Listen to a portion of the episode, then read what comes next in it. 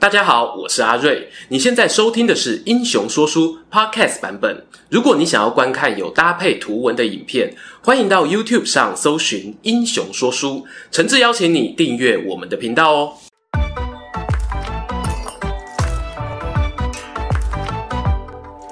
Hello，英雄说书的观众朋友，你们好，我是说书人阿瑞，替大家带来精彩的英雄故事。在六月底啊，讲完长江铁壁陆抗的故事之后呢，睽违好几个月哦，终于要来聊聊当时呢站在陆抗对面的好敌手，统领荆州兵权的杨户杨叔子。进入正题前呢，小聊一下啦。哈，坦白说呢，我蛮喜欢这种主题的。为什么呢？因为我们可以从不同人物的视角去看同一件事情，一起呢来体会一下换了位置就换个脑袋的感觉。没错，很多人说呢，历史研究要客观看待。可是如果是说故事呢，我却认为主观是必要的。无论是说书人的意志，或者呢，我们猜测当时主人的思考逻辑，这些啊，都是故事之所以迷人的醍醐味。好啦，马上哦就要进入正题。照惯例，就从杨户的身家背景开始说起吧。杨户字叔子。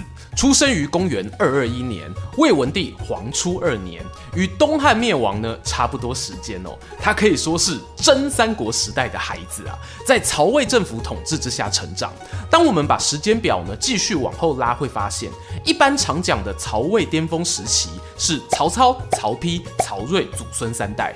曹睿过后呢，曹家皇帝的权力哦就开始由盛转衰，旁落到宗室与后来的司马家手中。曹睿是哪一年过世的呢？公元二三九年，这时候的杨户啊还未满二十岁。换句话说呢，杨户成年开始工作时呢，曹魏政权哦就已经是进入一个暗潮汹涌、充满变数的时代。他是如何通过重重挑战，成为在青史留名的将军呢？我觉得可以从他们的家族讨论起。杨户的家族根据地呢是泰山南城。泰山杨家虽然在《三国志》里面不算是台面上最风光的大家族，可是仔细爬书我会发现，他们交往的士绅名流非常多，是属于深蹲扎根型的。如果要类比的话呢，跟之前讲过的征服真女王娘家有异曲同工之妙哦。大家看完影片后呢，可以自行比较一下他们的家风，我觉得蛮有趣的啊。就说杨家啊，世代在朝廷里当官，传到杨户呢是第九代。公是东汉的南阳太守，带领百姓对抗过黄巾之乱。阿爸是上党太守，不过很遗憾，在杨户十二岁那年就过世了。后来我们小杨呢，就把叔叔杨丹哦当做半个父亲侍奉，乡里间呢传为佳话。而这个杨丹呢，也当过泰山太守，还有曹魏政府底下的太常。听到这呢，你就发现哦，家族聚餐的时候啊，那是一屋子的公务员哦。不过这还不是最厉害的哦，官职头衔不会跟你一辈子。有没有什么呢？比那些虚名更能扩大家族影响力呢？没错，就是现代人哦。开玩笑说啊，爱情的坟墓。可是呢，封建时代可是权力的盛堂，婚姻。摊开泰山杨家的家族婚姻网络哦，我觉得都可以拿来当做民法继承篇的考题了。我们先从关系比较近的开始。杨户的外公是东汉赫赫有名的大学者蔡邕，所以呢，杨户要叫蔡文姬一声阿姨。杨户呢有个姐姐叫杨辉瑜，是司马师的第三任妻子。后来的景献皇后，所以他可以称司马大将军一声姐夫。到这里还行吗？复杂的来喽。刚刚我不是有提到杨户年幼丧父，是由阿简抚养长大吗？他的叔叔杨丹娶的老婆是曹魏重臣辛毗的女儿辛献殷。辛毗何许人也呢？官拜九卿，还以大将军军师身份陪司马懿打过五丈原之战的那一位。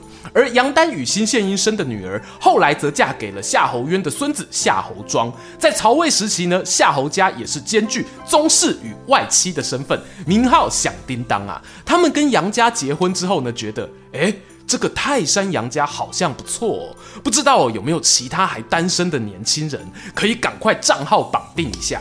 他们一查之下呢，就发现。长大后的杨户啊，身高七尺三寸，为人健谈有内涵，还留着一把漂亮的胡子，三国时期帅哥标准配备，就决定是你了。小杨啊，有没有女朋友啊？没有啊。来来来，阿北认识一个女孩，很可爱的。于是，在长辈热心牵线之下，杨户娶了夏侯霸的女儿为妻，攀上了这个曹魏豪门。杨户啊，是不是要人生起飞了呢？说到这夏侯霸，我们拍过专片介绍，这里呢就简单提一下。他曾经是大将军曹真、曹子丹的手下爱将，后来曹真过世后呢，他儿子曹爽接班，还成为年轻皇帝的辅政大臣，权力之大那是不在话下。杨户结婚之后呢，我虽然不能肯定是岳父从中帮忙，但在他本人列传中哦，可以看到国家四五次呢想聘用杨户出来做官，但都被拒绝。而到了曹爽掌权的期间啊，曹爽更是想直接请他出来当官，读得出一种半用强的味道喽。杨户有个好朋友叫王审，就以说客的姿态呢劝杨户答应。杨户啊，只淡淡的回答他八个字啊：“委治世人，复何容易？”我个人解读是呢，你现在去当的啊，不是朝廷的官，而是曹爽的官。换句话说呢，就是选边站的意思。乱世之中啊，想要选对边，谈何容易啊！后来啊，就发生了曹爽与司马懿父子党之间兵兵乓乓的高平陵之变。细节呢，大家哦一样参考一下我们右上角资讯卡。因为这个惊天动地的事件，前面当说客的那个王婶啊，被迫丢官回家，跑去跟杨户说呢：“我总算知道啊，你之前说的选边站不容易是什么意思了。”神奇的是呢，杨户却回答哦，我当初啊也没料到会是这种结果啊，这是谦虚客套还是实话实说呢？两种哦都有可能。在高平陵之变中呢，我们可以很粗略的分成两大阵营，偏向曹爽这边的曹家宗室、夏侯家，还有一些魏国老臣；另一边呢，则是司马家与一些司马懿、司马师提拔的中生代。看起来呢，很像是党派斗争啊，双方水火不容。但他们毕竟哦，都是一朝天子一朝臣啊，私底下的关系呢，不是说切就切。杨户还有他的叔父杨丹，都同时呢跟司马家与夏侯家有交情。这时候你到底要挺谁？真的不知道啊。在这种情况下，不会选呢，就不要硬选哦，有可能是一个最佳解。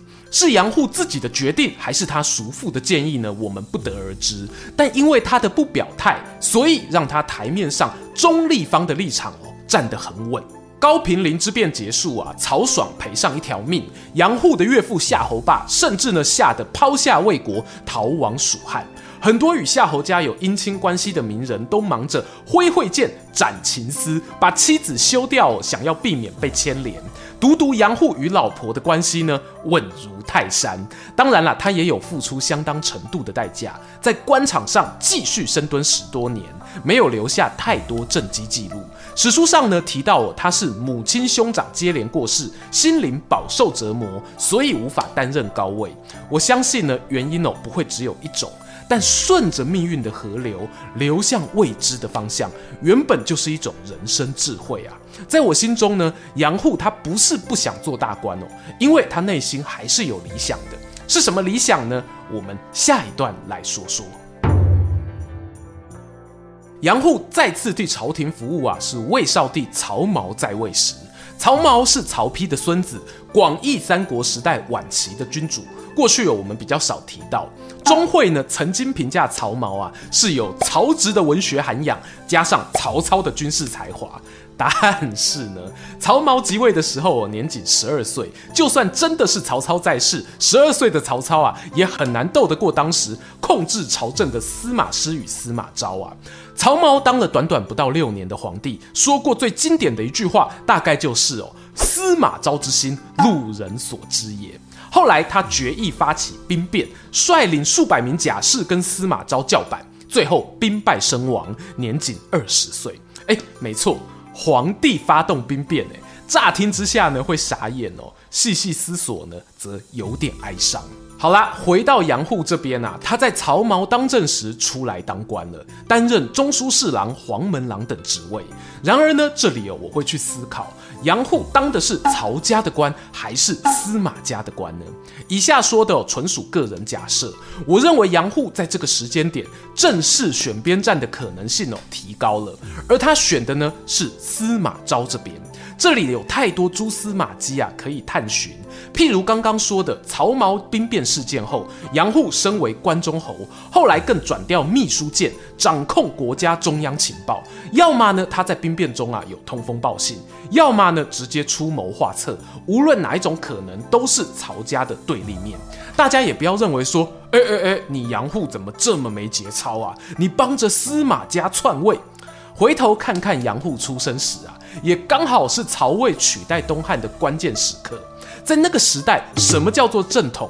我不认为这是一个简单的答案。公元二六五年，司马昭过世，隔年他的儿子司马炎从曹家子弟手中取得皇位，改国号为晋，是为晋武帝。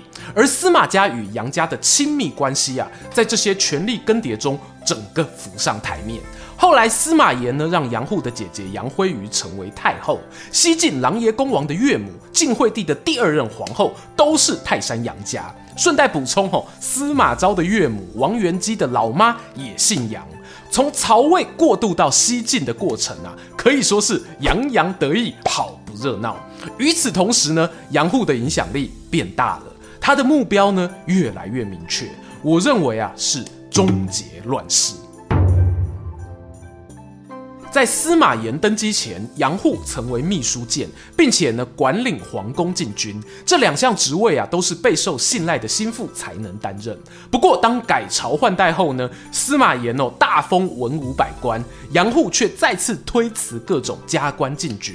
最后虽然是担任了尚书右仆射、卫将军，但要知道哦，以他的关系辈分，完全可以取得更高的职位啊。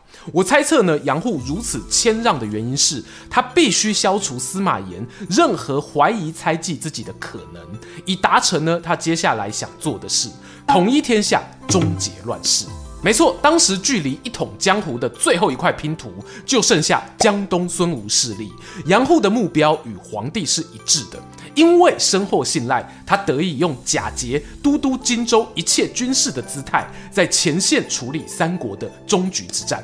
杨户的战略呢是有步骤的，他不急着发兵攻打敌人，而是采取屯田练兵的经济战，与东吴呢南北对峙，同时表现出宽厚大度的管理方针。他不去刻意限制百姓的迁徙。努力呢，让荆州北部安居乐业。东吴的人民士兵要投降很欢迎啊，要离开呢也不阻挡。这就是四个字哦，收买人心。作为一个地区指挥官啊，收买人心这种事情呢是很难拿捏分寸的。但杨户一生的口碑形象很明确啊，谦逊有礼，而且从不冲康老板，这让他呢可以顺利执行任务，不被扯后腿。说个小八卦哦，是我妈记史前文化做的假设，在《三国志·吴书》中呢，有一段记载，东吴当时呢有一位宗室大臣前将军孙秀，因为被皇帝孙皓猜忌，最后呢带着家人亲兵投奔晋国。有此一说啦，认为压垮孙秀的最后一根稻草，可能哦就是杨户用计派人去吴国散布流言，大家哦做个参考啦。连孙家子弟呢都可以离间，杨户这个以德服人的功力啊，可能不下刘皇叔呢。我们看看西晋的大战略哦，很清楚，他们握有三分之二以上的中国土地，接下来呢靠着国力碾压东吴，应该是早晚的事。不需要急着进攻，增加自己无谓的伤亡。这中间呢，本来有个机会是可以取得关键战果，那是我们在陆抗影片中提到的西陵之战。这场战争引爆点呢，是前东吴丞相布置的儿子布产，在担任西陵守将期间呢，决定投降晋国。而这个消息，我猜司马炎是知道的。事情发生前呢，他就先封给了杨户居济将军的头衔，仿佛我就是要让他在前线准备受降。时间点呢非常巧合，一个南北两国叠对叠的概念。然而呢，东吴情报网啊也很可怕，对面的名将陆抗，他同样发现自家人通敌的证据啊，提前做出准备，所以呢，最后晋国在西陵之战是以失败告终。此战过后呢，杨户被贬官为平南将军，但是呢，他实质上的任务我没有变啊，依旧坐镇荆州，实行他以德服人的计划。差不多呢，这个时间点哦，他开始了与陆抗相敬如宾的时光。两个人啊，互相送礼，吼胸抱手的记录啊，不胜枚举。陆抗送酒给杨户喝，杨户买药帮陆抗补身子啊。陆抗呢，还赞美杨户哦，有乐毅诸葛孔明之才。而荆州一带的东吴百姓呢，甚至也有尊称这个敌军统帅为杨公，而不直呼其名。看似浪漫感人的休战期间啊，其实杨户承担着不少的压力。由于他主导当时最重要的对外战争，却迟迟没有进攻动作，加上呢，之前在西陵之战时，他曾以违反军法为由，想要动刀哦斩一个人，那个人叫做王荣，名字很熟对吧？竹林七贤的那个王戎啊，不是同名同姓哦。王戎呢，也是琅琊王家的大家族子弟。当时啊，在洛阳势力并不下于杨家，两边梁子哦就这么结下了。讲认真的喽，如果不是杨户从年轻到老积了不少福德，司马炎对他绝对信赖，否则呢，这种派驻外地的武官呢，没几个人能撑得过流言传来传去的攻击啊。单单就这一点而论呢，要说他像诸葛亮，还真的有那么一点，只是呢，信赖的基础哦不大一样就是了。还是要回到残酷的现实。虽然杨户没有被谣言击垮，可是中年发迹的他呢，却得对抗天命的大限将至。晋武帝咸宁初年，约莫公元二七五年后，皇帝啊下令杨户担任征南大将军，提出主动攻击计划。杨户表示呢，主力部队啊可以从益州、荆州顺长江而下，直奔江陵；而中原兵力呢，则可以敲锣打鼓，作势攻打建业。在多方包围之下呢，东吴必然疲于奔命，则统一大业可成啊。这战术我不太需要讲解啊，因为基本上呢就是大势已定，多路进攻。不过当时国内哦却没有太多人支持杨户的做法，有两个原因哦。第一个是呢前头提到部分政敌对杨户并不友善，第二个是呢不巧北方鲜卑部落正在作乱，很多人认为应该先除外敌，再定内乱。诶蛮耳熟的，对吧？杨户我不这么看哦，他认为东吴平则北胡自定，意思是呢，你赶快统一中国，鲜卑就会吓到知难而退。坦白说呢，两种做法我觉得都可以，也都有优缺点。杨户只要有自信可以速速消灭东吴，他的预测是合理的。作为皇帝的司马炎也很为难，到底要不要为了力挺杨户而得罪其他大臣派系？就在司马炎犹豫之际呢，其实杨户的生命蜡烛也正一点一点的燃烧到尽头。我想哦，他是有自觉的。公元二七八年，姐姐杨辉瑜呢在洛阳病逝，杨户尽管这时候有病在身，仍然坚持回到洛阳致哀，也对司马炎呢做出最后的建议，大意就是呢，趁着孙皓暴虐无道，没有比这更好的出兵时机啊。否则，下一任东吴皇帝是好是坏，没人知道。统一之日遥遥无期。如果老臣啊没机会带兵，杜预是最好的人选。仿佛五丈原一命的情节。杨户呢留下继任人选后呢，没多久就离开人世。据说当时正逢大寒，司马炎得知消息呢，泪流满面，胡须上都结成了冰珠。而镇守南边的军民百姓得知杨将军过世的消息，哀伤的情绪传遍前线，连对面东吴的士兵也忍不住红了眼眶。公元二七九年，杜预接下镇南大将军的头衔，依照杨户规划的大方向哦，从西线奇袭荆州南部，以势如破竹之势击溃东吴守军。隔年五月，吴主孙皓宣告投降，也让所谓的三国时代正式画下句点。关于杨户的一生呢，看似资料丰富哦，却充满了神秘感。为什么我会这样说呢？关键在于啊，他从不轻易表达自己的内心情感，也仅仅是到了人生最后阶段，我才能从字里行间呐、感受到那一种迫切希望有生之年可以看到乱世终结的期盼。早年杨户进入官场时呢，适逢党派对立，他宁可放弃升官机会，也要保持低调。中年获得提拔时呢，没有被权力游戏冲昏了头，只拿取对于达成目标有帮助的头衔，取得皇帝司马炎的超级信赖。我们从一些侧面记载中会看到哦，杨户在驻守荆州襄阳期间，虽然是前线要地，他却常轻装简出，以一种超然的姿态安定军心。虽然啦，后来受到部署劝谏，减少这种高风险的行为，但我们还是可以在禁书中发现，他利用军旅空闲呢，跑去城外登山践行，与部署把酒谈心。发思古之幽情的记录，而据说襄阳百姓们啊，也在杨户生前常造访的地方建碑立庙，四时祭祀。许多人看着石碑上的文章哦，想起杨户，忍不住又会流下泪来，因此命名为堕泪碑。最后好奇啊，想问观众一件事：从今天的故事看下来，大家觉得杨户的人生是属于好命还是坏命呢？我想哦，应该是符合大多数人好的期待啦。但杨户有一句名言哦，叫做“天下不如意，横时居七八，故有当断不断”。这话说在他积极请求国家发兵东吴的那一段时间，即使是像杨户这种在世人眼中称得上官场如意、没有太多惊险的幸运儿，他仍然会觉得哦，这世界上不如意的事情十之八九。哎，大家不要说这是身在福中不知福啊。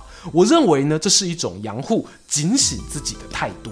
他靠的呢，就是那一种哦，把每个选择最好最坏状况都想通透的龟毛性格，才有办法活出我们现在看到的顺遂人生。这样的人生你喜欢吗？不妨哦，顺便思考，在背后付出的努力，你愿意吗？喜欢今天的故事吗？英雄说书需要你的支持，让好故事被更多人听到。动动手指订阅我们频道，打开小铃铛，选择接收全部消息，这对创作者的帮助非常非常大。如果你还想要给我们更多鼓励，也可以扫描加入会员 QR code，用每个月一杯咖啡的钱赞助我们的内容创作。这里是英雄说书，我们下次再见，拜拜。